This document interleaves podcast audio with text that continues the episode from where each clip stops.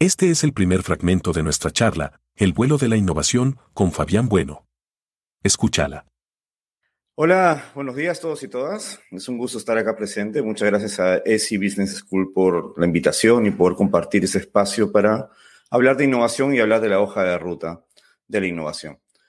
El día de hoy, eh, el tiempo es corto, así que voy a ir un poco al grano. Eh, voy a compartirles algunas cosas que hemos visto en la, en la, agencia, en loco durante estos últimos cinco años. Nosotros hemos podido trabajar con más de 15 industrias, como lo mencionó Patricia hace un momento, y hemos visto cosas que han ido pasando, sobre todo en los últimos dos años.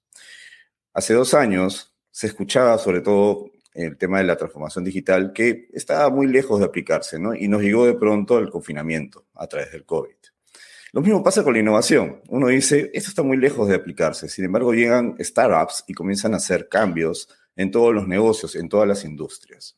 Están pasando cosas. Muchas empresas, sobre todo en Latinoamérica, han empezado a crecer y se están formando ciertos unicornios, no el que está en la pantalla, sino en realidad unicornios, que son conformados por jóvenes que empiezan a desarrollar y disruptir en el mercado. Por ejemplo, estos tres chicos que vienen en la pantalla, Karin, Matías y Pablo, crearon una compañía llamada Notco. Notco es una compañía basada en inteligencia artificial que crea productos veganos y que han llegado a diferentes partes de Latinoamérica y se han convertido en muy poco tiempo, alrededor de cinco años, en una empresa que provee con una gran visión al mundo alimentos que son de origen vegetal, pero que tradicionalmente son de origen animal. Todo eso a través de una inteligencia artificial y el modelo de negocio ha ido cambiando y escalando de una manera abismal.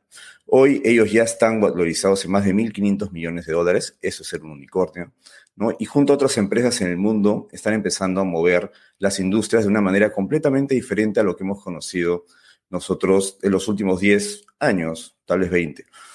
Entonces, todo esto está surgiendo de una manera bastante rápida y bastante acelerada en el mundo. Las empresas tradicionales se están adaptando a esta velocidad, sin embargo, no van muy rápido. Hay algunas lecciones que he podido rescatar, hay muchísimas, por supuesto, pero hay algunas que he podido rescatar de lo que veo que va sucediendo en las startups y que el mundo corporativo y los nuevos emprendedores deben adoptar. Por ejemplo, primera lección, la visión. Todas las empresas, todas las startups tienen una visión bastante clara de lo que quieren lograr. Sobre todo, todos quieren generar y ayudar sobre la solución de un gran problema en el mundo, como el caso de Notco, que quiere básicamente hacer un planeta más sostenible en el tiempo.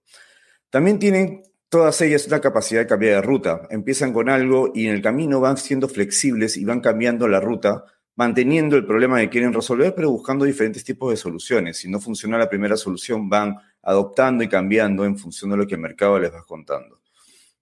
Además, son equipos autogestionados y complementarios. Los tres muchachos que he mencionado hace un momento tienen carreras completamente diferentes. Uno en biotecnología, otro en tecnología y otro en, capacidades administrativas de MBA.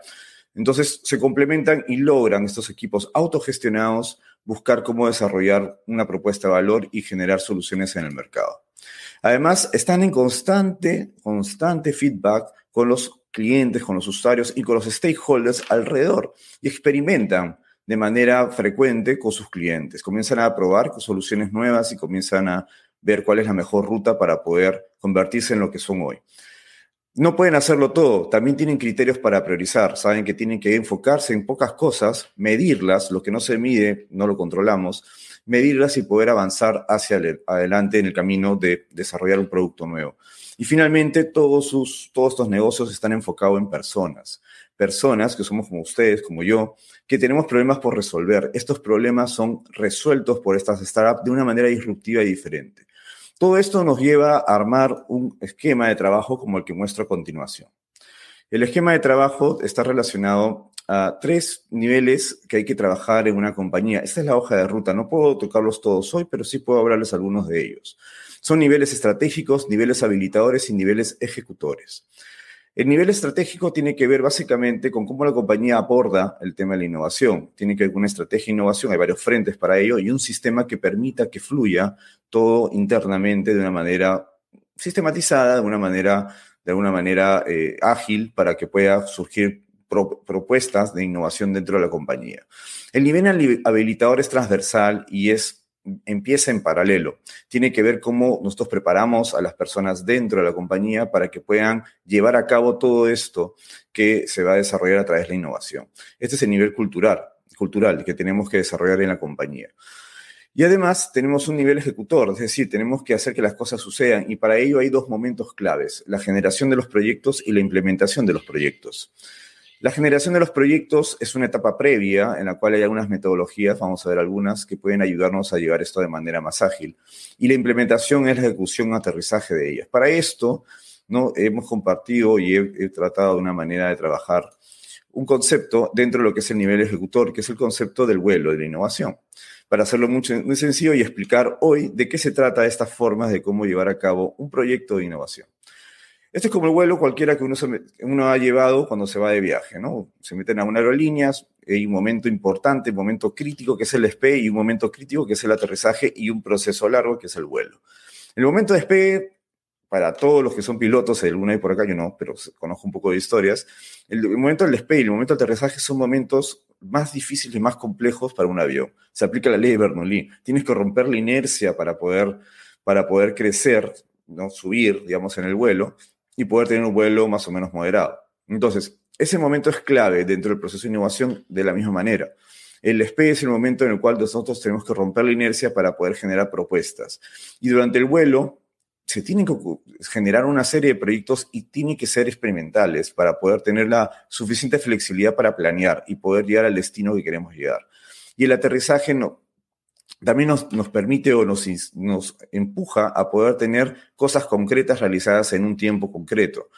Entonces, acá se desarrollan productos que se lanzan al mercado y se siguen experimentando para ver si llegamos de manera adecuada al mercado.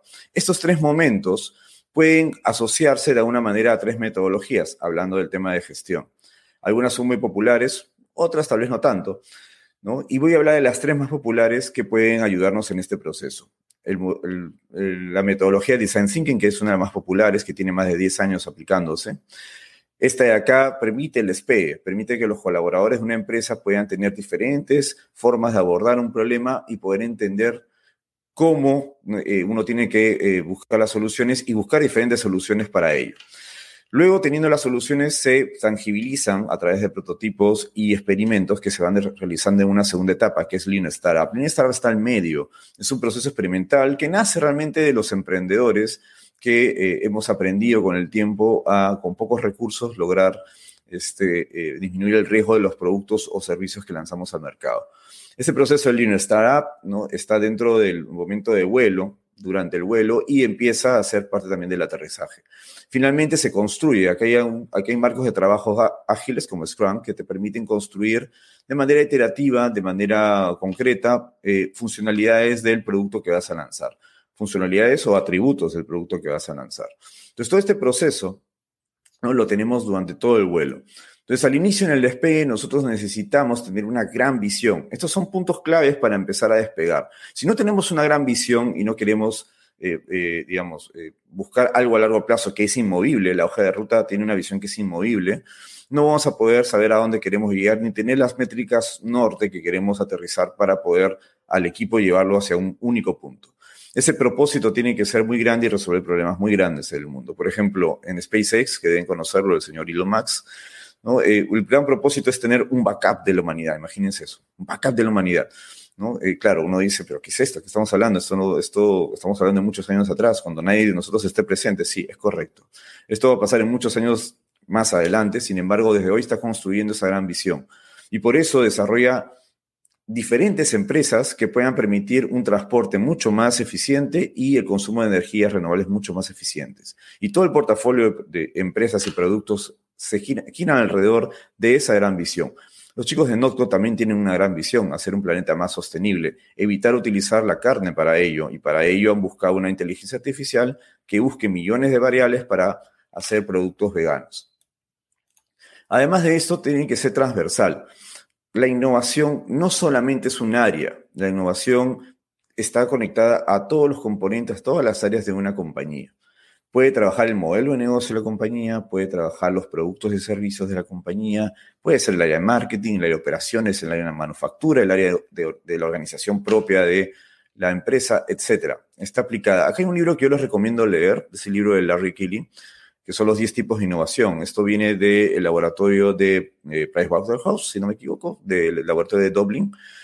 Eh, acá explican algunos casos bien interesantes de cómo abordan 10 tipos de innovación distintos, completamente transversales, y que permiten, eh, con estos criterios de innovación, disruptir en diferentes aspectos de una organización. Bastante recomendable este libro, léalo y puedan tener la opción de comenzar a ampliar un poco más todo su espectro. Ahora, en el tiempo, eh, han ocurrido muchísimas cosas que han ido cambiando la tecnología. Por ejemplo, romper los paradigmas eh, desde la antigüedad, desde, la prehistoria, hemos tenido, por ejemplo, la disrupción de la rueda. Sin embargo, han pasado cientos de cientos de años desde que se creó la, la rueda. Si nosotros pensamos cómo es el futuro del transporte, todavía seguimos pensando muchos en la rueda. Hice un experimento los últimos cinco años. Tengo más de 500 dibujos de personas que han trabajado conmigo, exalumnos, ¿no? sobre esta pregunta, ¿cómo ven el futuro del transporte? Y más o menos el 80-90% de estos dibujos tienen ruedas. Sin embargo, ¿no? en este camino a tener las ruedas, ahí están algunos dibujos, en este camino a eh, utilizar digamos, el transporte del futuro, una de las cosas que tenemos que hacer para poder ver la innovación es despegar y romper los paradigmas propios de la industria. Entonces algunos empiezan a ponerle unas alas, ¿no? ahí lo ven en la pantalla, unas alitas, aunque también sigue teniendo ruedas. ¿no? Algunos empiezan a quitarle un poco a las ruedas y hacer que floten algunos vehículos.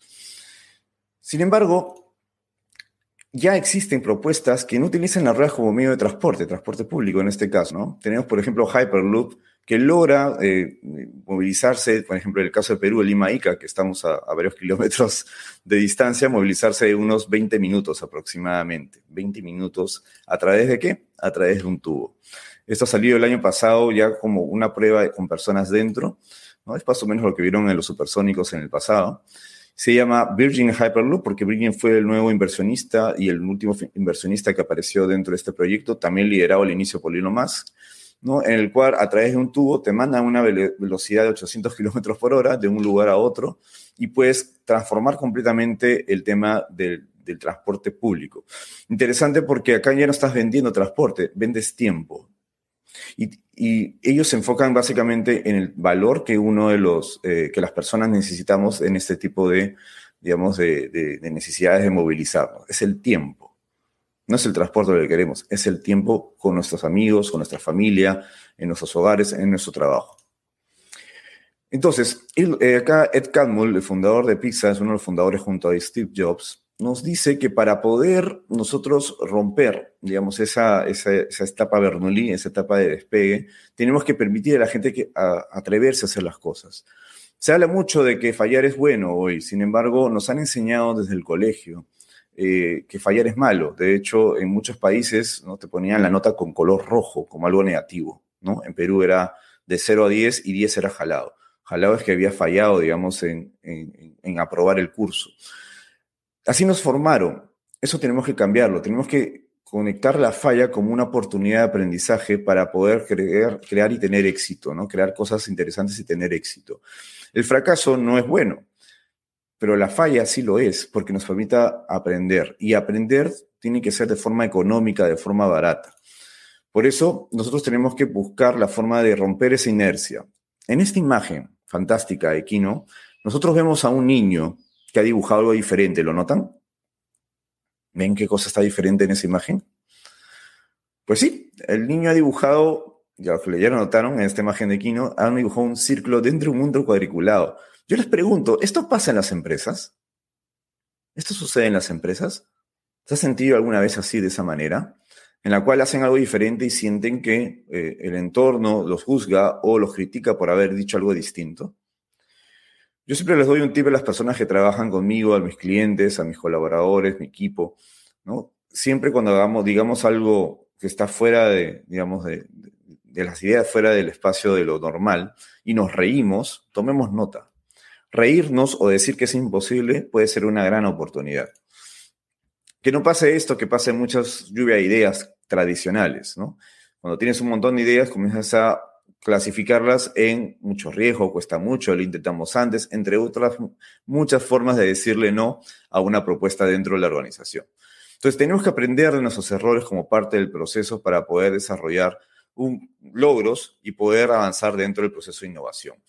Teresa Mavile, directora de investigación de Harvard Business School, nos dice que para avanzar, y ella es una de las principales eh, eh, teóricas, digamos, del, tema de la creatividad, con que lo que hacemos muchas cosas con esa teoría, nos pide y nos dice que logremos pequeñas victorias, quick wins, para lograr grandes logros en el futuro. Entonces, busquemos que la gente tenga pequeñas victorias, permitamos que avance en ese proceso y lograr alzar el vuelo necesario. Necesitamos atrevimiento como los niños. Y una vez que logramos con ese atrevimiento, vamos a poder estar en vuelo. Para estar en el vuelo necesitamos una tripulación, necesitamos un tablero de control y necesitamos piloto. Ese vuelo requiere mucha flexibilidad, requiere, requiere KPIs de la innovación y requiere a personas entrenadas que puedan llevar a cabo ese vuelo y tengan la flexibilidad en caso tengan que cambiar la dirección o la forma de planear o la altura del vuelo para poder llegar al destino. Entonces, para eso tenemos que construir una cultura basada en tres cosas claves. Agilidad, conexión, flexibilidad. Agilidad para validarlo todo, para aprender y autogestionarnos. Conexión para entender al usuario y entender el contexto. Flexibilidad para poder cambiar el rumbo o para colaborar y complementar lo que hemos nosotros desarrollado en el equipo. Estas tres bases, que son parte de la cultura, nos van a permitir a nosotros planear mejor planear como vuelo mejor nuestros proyectos y poder ser mucho más enfocados en la innovación, trabajar mucho en Lean Startup en esta etapa. Entonces, en el proceso, en la curva de innovación, en el proceso que vamos desarrollando, nosotros vamos a pasar durante el vuelo de una propuesta que está en una idea, un prototipo de modelo de negocio y propuesta de valor, probablemente a un producto viable, mínimo viable, o a un prototipo que vamos a empezar a experimentarlo. Ese prototipo que vamos a experimentarlo, tenemos que llevarlo a un aterrizaje final que es un producto mínimo viable en el mercado y que luego con el desarrollo también iterativo y experimentación se convierte en un producto mínimo adorable. Ese momento es el chasm, ese momento de aquí, el Product Market Fit, ¿no? Con lo cual nosotros pasamos ese gran abismo donde los productos se pueden, se pueden morir simplemente porque no pasan ese abismo, pero también es el momento en el cual dices, ya lo logramos. O sea, ya lo logramos y tenemos que empezar a invertir para crecer mucho más. Entonces, en la curva de innovación de Rogers, este momento es clave, pero para llegar a este momento tenemos que pasar por todo el vuelo de innovación. Para ello es importante tener un equipo que pueda ser complementario no solamente en capacidades, sino también en las funciones y los roles que se van a ir desarrollando dentro de los proyectos. Necesitamos gente que busque tendencias, que busque información en el mercado, que entienda a los clientes, gente que facilite el proceso, gente que haga las cosas o que las construya, gente que tenga una visión más amplia y pueda crear ideas interesantes y sobre todo al champion, al activador que va a lograr y va a empujar a que el proyecto sea, sea realidad. Entonces, en ese proceso tenemos que asumir nosotros la complejidad y la incertidumbre que es llevar a cabo los proyectos. Los proyectos no tienen un fin claro. Todo proyecto de innovación nace en la incertidumbre. Es más, si nosotros decimos cuál es el resultado de un proyecto de innovación, y decimos, este es el resultado final y esto es lo que vamos a ganar, ese no es un proyecto de innovación. Tenemos que manejar la incertidumbre, saber que vamos a cambiar el camino, pero tener claro qué queremos resolver. Si asumimos la complejidad y la incertidumbre de una manera apropiada, nosotros vamos a lograr con el tiempo a poder abordar eh, eh, estos retos con proyectos de innovación atractivos. Para eso hay que tener mucha flexibilidad y ser muy versátil, lo mencioné hace un momento. Tenemos que tener esa capacidad para poder cambiar de rumbo y saber que vamos a llegar a un buen puerto con los procesos de innovación. Para eso es importante tener mucha perseverancia. La mayoría de emprendedores logran las cosas por perseverancia, no necesariamente porque tengan una gran idea, que también la tienen, sino porque son constantes en conseguir resolver el problema. Y acá hay que hacer una diferenciación que se habla muchísimo cuando hablamos de innovación. La perseverancia es para conseguir resolver el problema, no para que tu idea sea realidad, que es diferente. La idea puede variar, el, producto puede variar, la solución puede variar. Tenemos que ser perseverantes para resolver el problema. Si el producto varía, ¿no? Este, y, y, con la variación resuelve el problema, estamos logrando el propósito, la gran meta para que nos planteemos a la hora del despegue del proceso de innovación. Me recuerda mucho esto de este personaje de mi generación, por supuesto, no más jóvenes, pero búsquenlo en YouTube, seguro lo encuentra, que es a Marco Rossi. Quería buscar a su mamá, ¿no? Y viajó por el mundo buscando a su mamá. Me gusta esa frase donde dice, somos dos, que es el monito y él, que sin temor suben y bajan las montañas.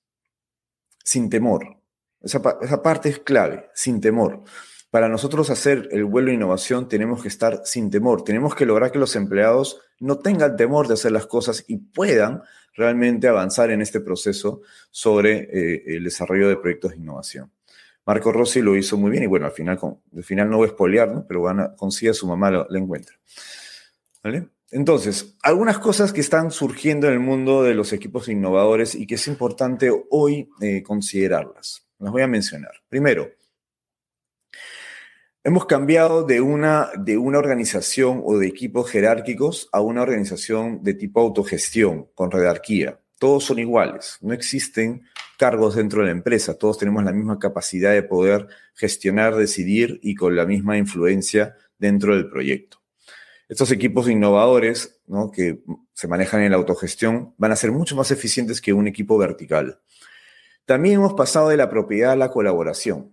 ¿no? Eh, hemos pasado de dejar de tener, ser dueños de la información, ser dueños de alguna parte del negocio, ser dueños del área, a colaborar y compartir abiertamente todos los procesos o todos los retos que van surgiendo del mundo, digamos, de, la innovación y de los proyectos propios de la innovación. Entonces, y esto es un cambio de paradigma importante, ¿no? Sobre todo en los mayores, ¿no? Personas que tienen más de 40 eh, han crecido eh, eh, creyendo en la propiedad, más que los jóvenes, las nuevas generaciones como la Z, por ejemplo, ya están creyendo más en compartir, más que en la propiedad, ¿no? Y esto se ve incluso en la vida diaria de las personas, ¿no? Prefieren a veces no comprarse una propiedad y vivir en el mundo, alrededor del mundo, en lugar de ello. Es una tendencia que va apareciendo. Lo mismo pasa en las empresas, no es la propiedad lo que vale, es cómo colabores y cómo generas más conocimiento, ¿no? En, en cada proyecto que va apareciendo. También tiene, tenemos que dejar hacer. Eh, es importante dejar hacer, dejar que la gente experimente, dejar que la gente se equivoque, controlando, digamos, los gastos, fuera del control completo. O sea, como no existe jerarquía, las personas que lideran un equipo no controlan todo lo que pasa en el equipo. Hay diferentes roles que van cada uno asumiendo una responsabilidad dentro del equipo. Eso es necesario para que fluya el proceso de innovación nos concentramos mucho en el resultado y está bien concentrarnos en el resultado. Sin embargo, el proceso también tiene la misma importancia. El proceso tiene hitos y el proceso tiene que permitir, si haces un buen proceso, tiene que permitir llegar a un resultado más eficiente. Entonces, tenemos que equilibrar los resultados con el proceso de desarrollar los proyectos de innovación. El enfoque de personas está en todo, no solamente en entender al usuario, sino también en entender al equipo. El equipo necesita este, enfocarse internamente en ellos y ver cuáles son sus necesidades, así como que es, es, necesario enfocarse en los usuarios alrededor, en stakeholders, en el ecosistema propio de los proyectos que se estén llevando a cabo. Y finalmente, primero hay que validar antes de construir. Eh, primero necesitamos entender si lo que hemos realizado eh, eh, funciona antes de invertir en su construcción. Por eso el proceso de experimentación hoy es tan importante para poder llevarnos hacia un punto final que queremos, donde queremos resolver un problema. Entonces, vamos a pasar en este proceso de tener empleados tradicionales a tener empleados emprendedores con iniciativas ¿no? para desarrollar cosas dentro de la organización. Si nosotros logramos dentro de una organización tener gente, personas que puedan eh, tener esa capacidad de emprendimiento, vamos a generar nuevos, nuevos procesos. Acá, por ejemplo, es algo eh, que ya es una tendencia todavía pequeña, pero que ya está empezando a crecer, en la cual los empleados de muchas organizaciones tienen otro negocio. ¿no? O sea, aunque sea vendiendo pancakes, no importa, pero tienen otro negocio en paralelo. Esto ya se ve más frecuente en las organizaciones. Antes no te permitían hacer eso.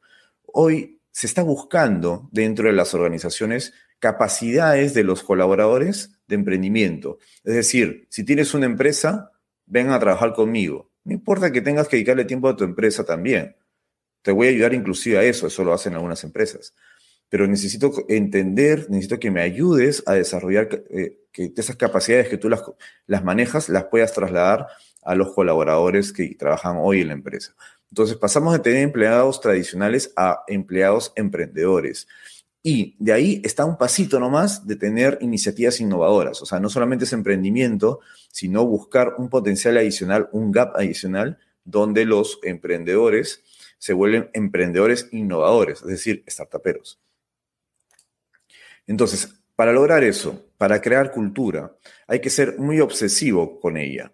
Obsesivo en el sentido de, hacer que esto se comparta dentro, con estas, estas recomendaciones compartidas, se comparta dentro de la organización, que la gente pueda adoptar la flexibilidad, la conexión, ¿no? Para que pueda de una manera este, conectarse con los proyectos de innovación. Es importante que todo el equipo o los equipos tengan claro cuál es el problema a solucionar y el equipo esté concentrado en resolverlo, que sepa que esa es la meta, la visión que quieren lograr con el proyecto que estén llevando. Es importante, como dijo Teresa Amabile, tener metas grandes, pero con avances cortos, quick wins, que permita avanzar en el proceso ¿no? y, darle confianza al equipo para seguir llegando a esas metas más, más retadoras. También es importante que sean autónomos, autogestionados, con objetivos claros y siempre buscar la forma de mejorar. Y muy importante, métricas enfocadas en, en, cosas muy concretas. Foco, foco, foco. No podemos hacer 20 cosas al mismo tiempo, hay que concentrarnos en pocas cosas para poder conseguir lo que queremos.